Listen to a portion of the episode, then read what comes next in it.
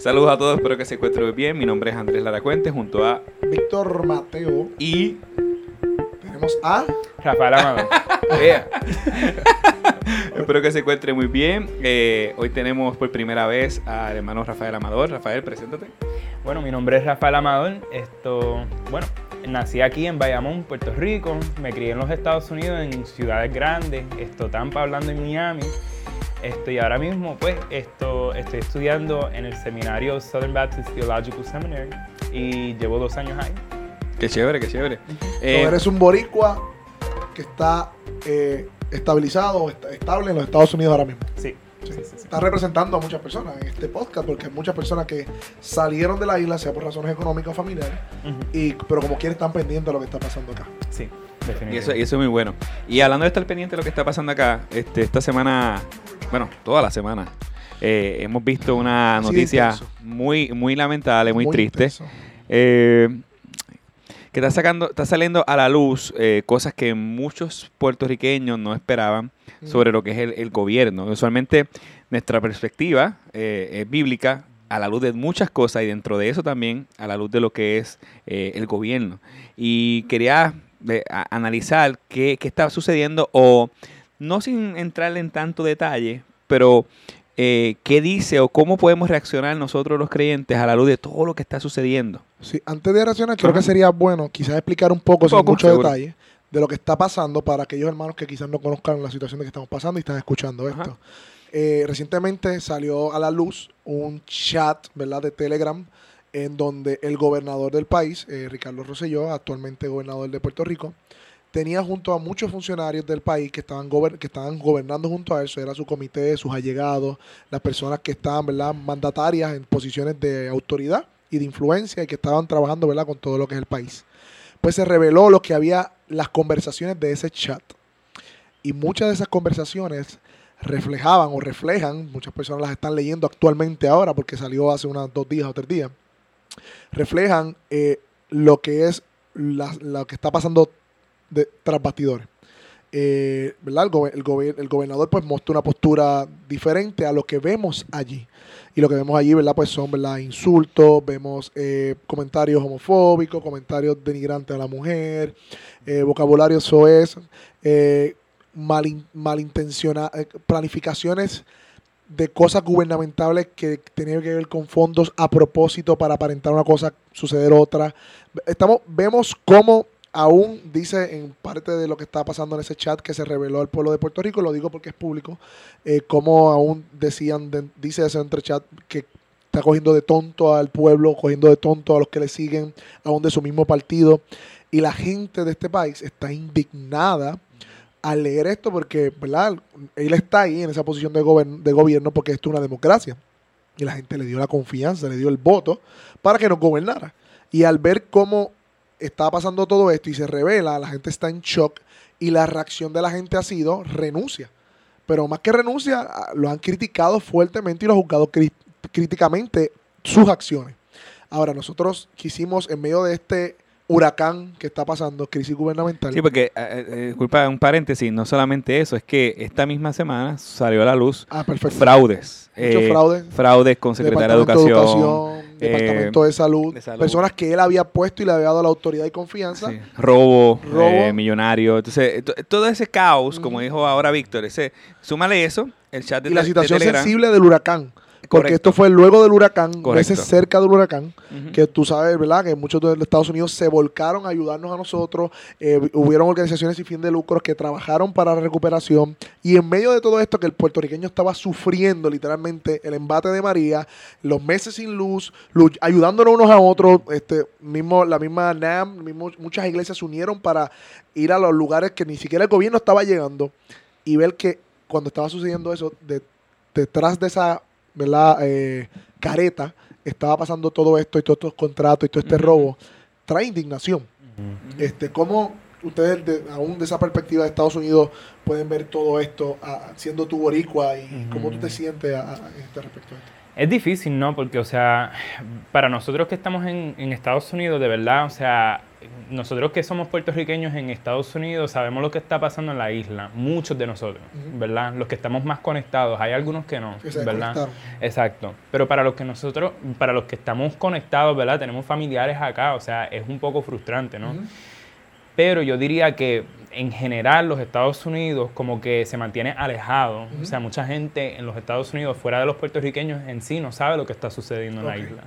¿Tú me entiendes? Porque de por sí, o sea, hay como un alejamiento, un una separación entre las cosas que suceden en Puerto Rico y, las cosas que suceden en Estados Unidos. Y ha pasado porque yo he hablado con personas de Estados Unidos recientemente y dicen, ¿todavía están sin luz? Y es como que todavía es, hay un gap. Hay un desconexión. Solamente las personas que tienen familiares se mantienen más al tanto. Y en ese caso, ¿verdad? Tú tienes familiares acá que pueden sentir también esa indignación de lo que está pasando. Y queremos tener entonces una perspectiva bíblica de cómo el creyente debe reaccionar eh, en medio de una situación como esta, Andrés. Sí, porque el problema es que estas situaciones que ocurren de, eh, por ejemplo, este asunto del Telegram, el asunto de la corrupción, hay causa de indignación, es normal, seguro. Eh, nosotros no somos de, piedra, no se nada. Sentimos es normal, nos sentimos, defraudados. En caso mío, yo me, entristezco, esa es mi reacción, es una tristeza, eh, profunda. Pero ahora bien, ¿qué dice la Biblia referente a cómo nosotros debemos de reaccionar a los gobernantes? Es lo importante porque usualmente a la luz de lo que estamos viendo, la reacción del pueblo es una reacción muy diferente a lo que la Biblia dice de cómo nosotros debemos de reaccionar. Usualmente cuando pasan estas cosas, eh, pasa lo siguiente. El pueblo reacciona con rebeldía, el pueblo reacciona con, con querer derrocar el gobierno. Ahora mismo está marchando para, está marchando, diciéndole que renuncie. Correcto. Estamos haciendo este programa ahora hay una marcha eh, en, el, en, el, San Juan para que renuncie. Eh, empezamos a insultar, empezamos a señalar, empezamos a criticar, empezamos a juzgar. ¿Y qué, qué, qué vemos en la Biblia sobre eso? Esa es la reacción eh, normal de cualquier ser humano pero es la reacción que nosotros como creyentes debemos tener. Esa es la pregunta que nosotros debemos hacer. Eh, por ejemplo, yo miro la Biblia, eh, Romanos capítulo 13, versículo 1, eh, dice respecto a las autoridades, todas deben de someter, todos deben de someterse a las autoridades públicas, pero no hay autoridad que Dios no haya dispuesto, así que las que existen fueron establecidas por Él. O sea, Aquí dice que nosotros debemos de honrar o sujetarnos a las autoridades porque Dios las ha puesto. Andrés, pero ¿y, qué hacemos? O sea, ¿qué, nosotros podemos hacer? Porque dices que honre la autoridad, pero la autoridad no está honrando a Dios. Y eso es, una, es, algo normal. Ni está, ni está siendo responsable con su cargo. Correcto, correcto. Pero ahí la misma Biblia nos lleva a que nosotros debemos orar por nuestros gobernantes. Entonces, la acción propia que nosotros hagamos pueda reflejar venganza en nuestro corazón, pueda reflejar eh, odio, pero aquí está el detalle, ¿qué nos manda a hacer Dios? Lo primero que nosotros debemos hacer ante esta situación es orar, pedir gracia, misericordia. Mira la perspectiva bíblica. No hay ningún eh, gobernante que no haya sido puesto por Dios. De alguna manera, la, no podemos desligar que soberanamente Dios ha permitido que Él esté en ese lugar de posición. Así que podemos preguntarnos qué Dios está haciendo. Eso es otra de las cosas que podemos hacer, además de orar, que tenemos que orar por nuestro gobernante. ¿Qué Dios está haciendo con esto? Eh, ¿Verdad, Rafael? En toda situación de creyente, uno debe preguntar, ¿qué Dios, eh, qué Dios está eh, como creyente, qué Dios está, qué cimientos está moviendo y cómo esto puede ser un avance para el reino y el evangelio, ¿no? Sí, definitivo. Y si puedo decir algo, yo creo que... Sí, tú puedes decir algo. Estando, sí, puedo decir algo. eh, bíblicamente, yo creo que, que, que, hay espacio para lamentación. Claro. Seguro. ¿Verdad? Porque pues antes de que nosotros reconozcamos nuestro pecado, pues hay que ver una lamentación de nuestro pecado. Más allá, cuando nosotros estamos afrentados por cosas, ¿verdad? Porque como humanos Dios sabe y nos ha creado de una forma que tenemos emociones. Y las emociones no son malas. Esto, pero nosotros podemos ante Dios lamentar, ¿verdad? Esto está bien estar triste sobre la situación, ¿verdad? Y que esa tristeza se conduzca eh, o se, se, se, lleve, se lleve hacia oración, ¿verdad? Eh, y es algo que he aprendido bastante con las comunidades afroamericanas en los Estados Unidos.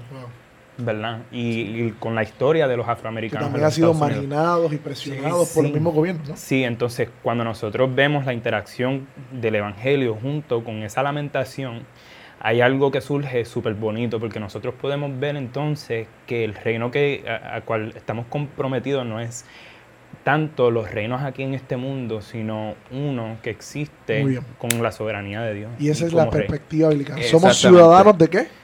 De dos reinos. El terrenal, pero el reino de Dios.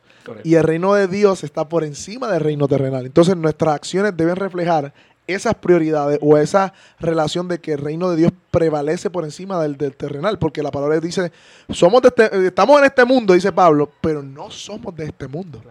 Eh, y esa es la perspectiva bíblica. Pues, lo traíste, porque entonces Dios está permitiendo esto. Esa es, la, esa es la pregunta que nosotros debemos hacernos. ¿Por qué Dios en su soberanía está sacando la luz? Porque obviamente no hay nada oculto que no saque la luz. Está sacando a la luz este, este punto o esta, esta, esta doble cara, doble agenda. ¿Por qué Dios está sacando eso a la luz que quiere mostrarnos a nosotros? Tal vez nos quiere, como, tú, como dijo Rafael, eh, que nosotros nos humillemos y, clamemos a Él por ayuda y dependamos de Él en toda situación.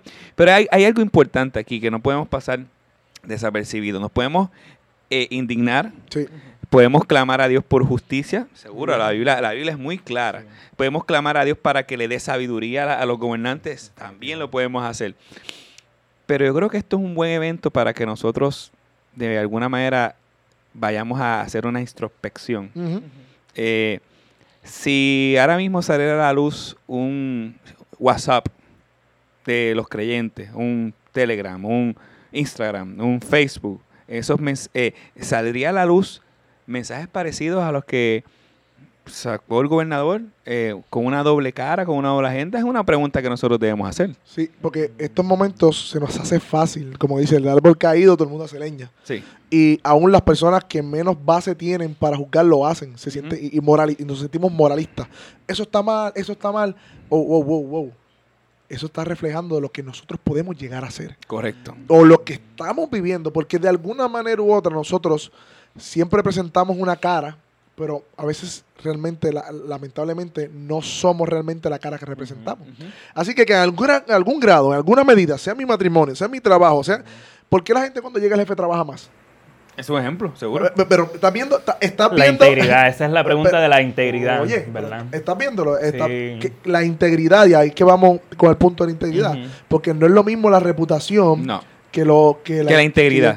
Porque la reputación es lo que la gente piensa, pero la integridad es lo que, la, lo, que la, lo que tú eres, aunque la gente no te vea. Correcto. Y, usualmente la gente se preocupa más por la reputación que por la integridad. y ejerce reputación. Bueno, voy a ir a un lugar, pues déjame aparentar de esta manera. Y así nos entrenan.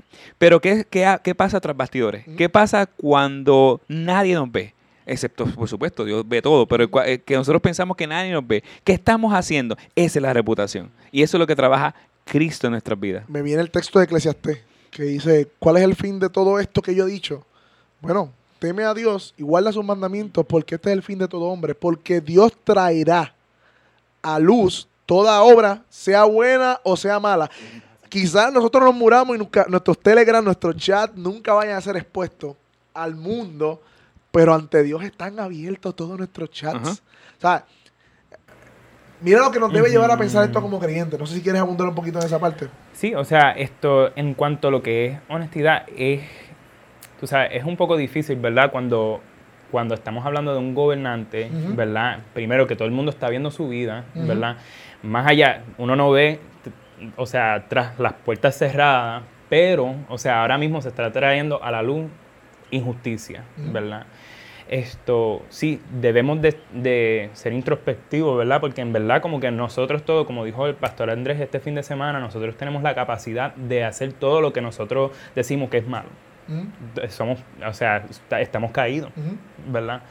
Y, pues nos podemos engañar a nosotros mismos pensando que nosotros, eh, primero que nosotros en nuestra carne, esto, eh, estamos bien ¿Verdad? Como que poniendo la confianza en nuestra carne. Si buscamos el más malo para sentirnos bien nosotros. Exacto. Exacto. Somos buenos al lado de Hitler. Sí, sí. Exacto. Aquel es malo, pues yo soy tan malo como el gobernador.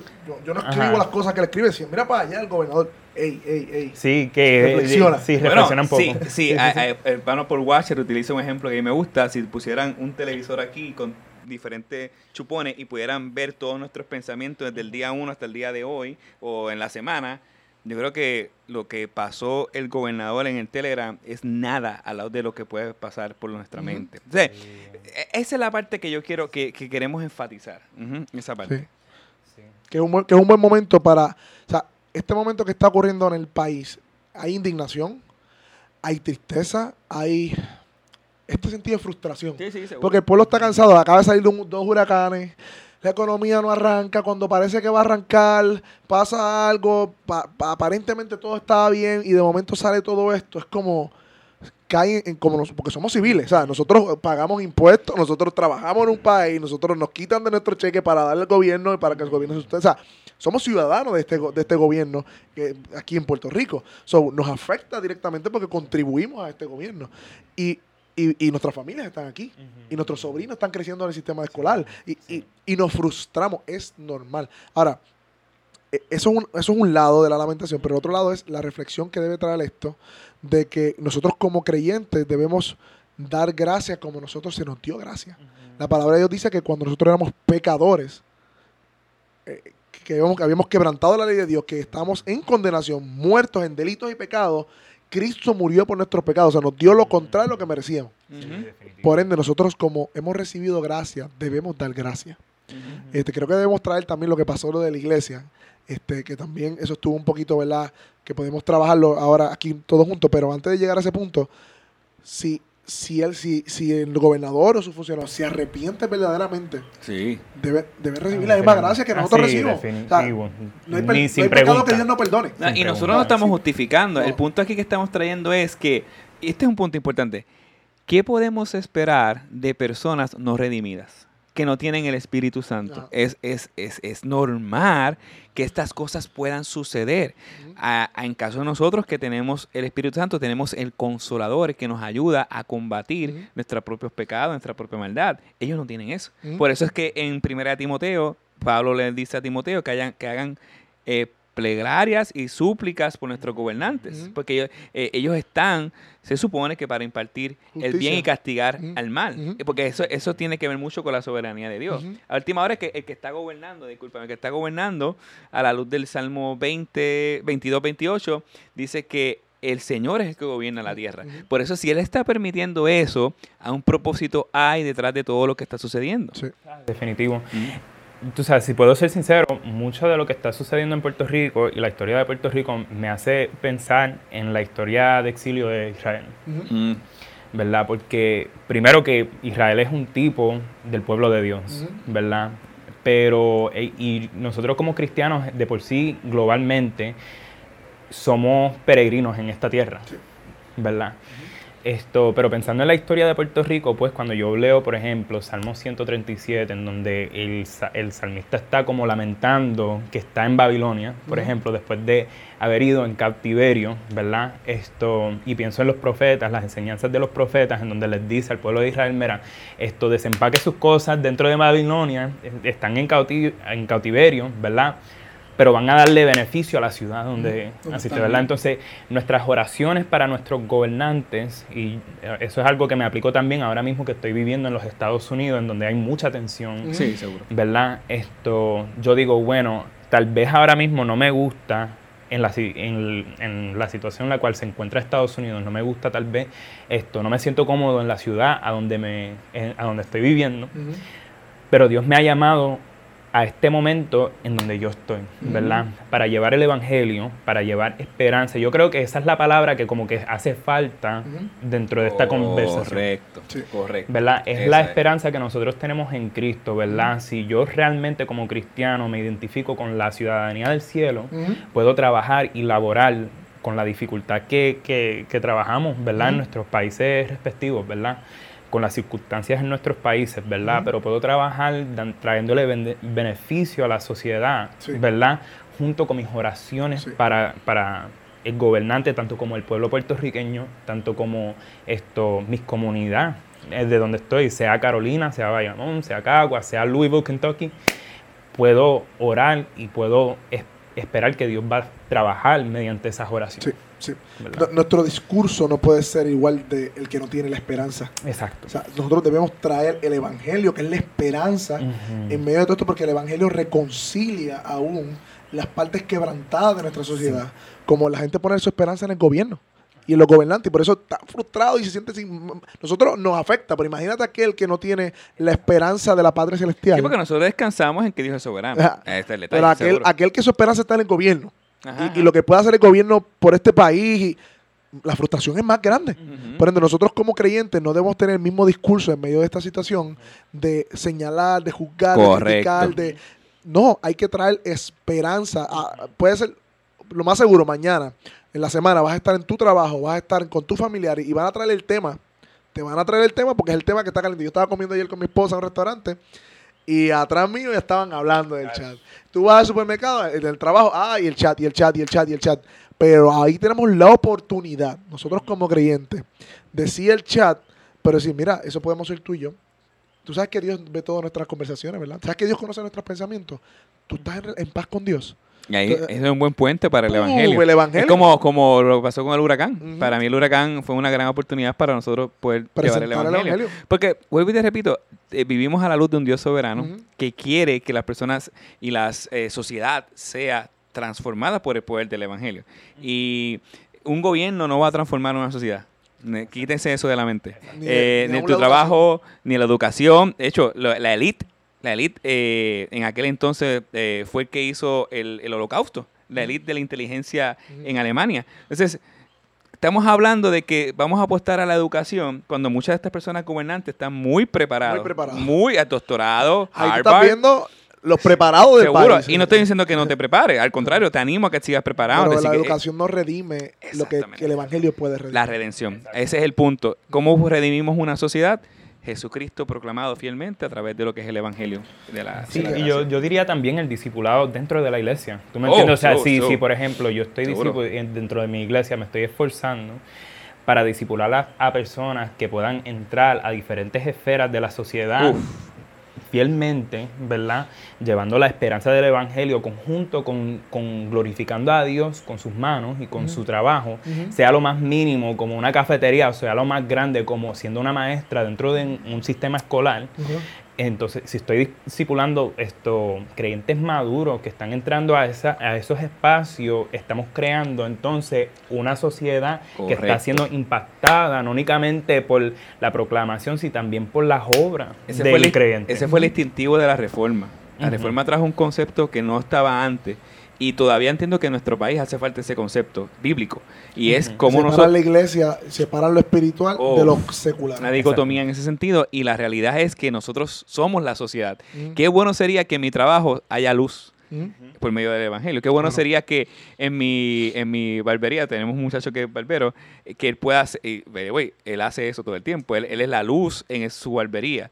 tenemos otro que hace una clase de artes marciales y eh, parte de lo que estamos eh, trabajando es cómo tú puedes ser agente de cambio a la, luz, a la luz del Evangelio dentro de lo que tú estás haciendo. No es como que me desconecto del mundo, pues ahora voy a, a, ser pastor, líder, etcétera, y ya me desconecto. No, pero es que eso, eso, no, eso no es bíblico. Al contrario, debemos ser la sal y la luz del mundo, no escondernos del mundo. Aún, y, estas son las plataformas que Dios nos provee. Correcto. O sea, los momentos tan difíciles como estos y tan grises son los que proveen plataformas porque la gente te va a poner la conversación.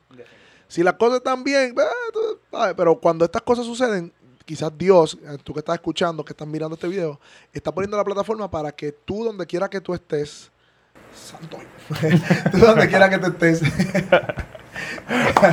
eh, pueda ser esa luz que traiga el Evangelio eh, ahí donde tú estás, en medio de esas conversaciones, y puedas tener una conversación, tono diferente a lo que vas a estar escuchando toda esta semana. Unos principios prácticos. Número uno, ora por tu gobernante, para que Dios le dé sabiduría, eh, para que Dios lo dirija, lo lleve al arrepentimiento, a la fe. Seguro, eso, no está mal, ¿verdad?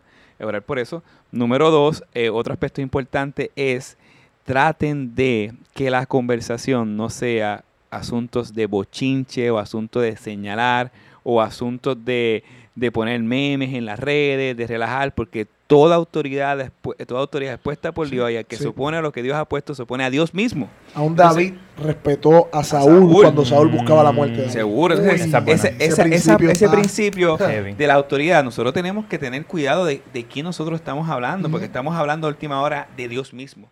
tú, tú nos, mira lo que estamos diciendo. Tú pusiste el gobernante, tú no sabes lo que estabas haciendo, es lo que estás diciendo cuando nosotros empezamos a criticar a nuestro gobernante. tenemos, que tener cuidado con eso. Ahora bien, eso es número dos. Eh, el número tres, busca la perspectiva bíblica y la oportunidad para presentar el Evangelio a la luz de esto que está sucediendo. Esos son los tres principios que yo diría. No vayas en la hora de empezar a comentar de todo lo que está sucediendo y sacar memes y, y hacer bochinche, eso no lo hace un creyente en la realidad. Si lo está haciendo, arrepentidos y creed en el Evangelio. Y ora por ellos. Y número tres, pues el punto de aprovechar esta oportunidad para poder presentar el Evangelio de Jesucristo. yo creo que estamos con eso, mano. Sí, estamos bien. Yo creo que tocamos. Entonces, se puede tocar más puntos, ¿verdad? Entre, ¿Cuál es la diferencia entre la iglesia y el Estado? No. es bíblico. también lo que pasó, lo que pasó en la iglesia es, bíblico eh, ser creyente y pertenecer a un, a un puesto gubernamental. Para. Ah, oh, eso es una buena pregunta. Otro programa de perspectiva. no, estamos sinceros, estamos bromeando, pero hay muchos eh, puntos eh, al, al, respecto y son importantes tocarlos porque, vuelvo y repito, tenemos un mal concepto de lo que es el gobierno y de lo que es la iglesia. Y es importante tener una armonía bíblica a la luz del gobierno y la iglesia. No voy a entrar en ese tema, a mí me gusta, pero no voy a entrar en ese tema porque realmente nos vamos a desviar. Cálmate, cálmate, no estás predicando, ya tú predicaste hoy. sí, sí, Oye, si escuchan los coquí es porque hoy estamos grabando de noche por, por primera vez. Ah, ¿verdad? Siempre por la mañana. ¿Coquí? Correcto, nada, gracias por contactarse o conectarse con Perspectiva. Este podcast es un episodio especial debido a lo que está pasando en nuestro país y espero que haya sido de bendición con nuestro hermano Rafael Amador directamente desde Kentucky. Louisville, Kentucky. Bayamón, Puerto Rico. Kentucky, Bayamón. Puerto Rico. Dale un saludo a tus hermanos de Kentucky. Sí, Mira, saludos. yo... inglés, chico. Ah, verdad, verdad. es que ellos están aprendiendo español, eh, tú sabes. No, y le tiro el mera. Pero en verdad, en verdad, shout out to Living Faith, Sojourn Church, Midtown. Uh, love you guys. Thankful for y'all. Uh, sí. Así que gracias, compartan esto, perspectiva bíblica aún de lo que está pasando en el gobierno.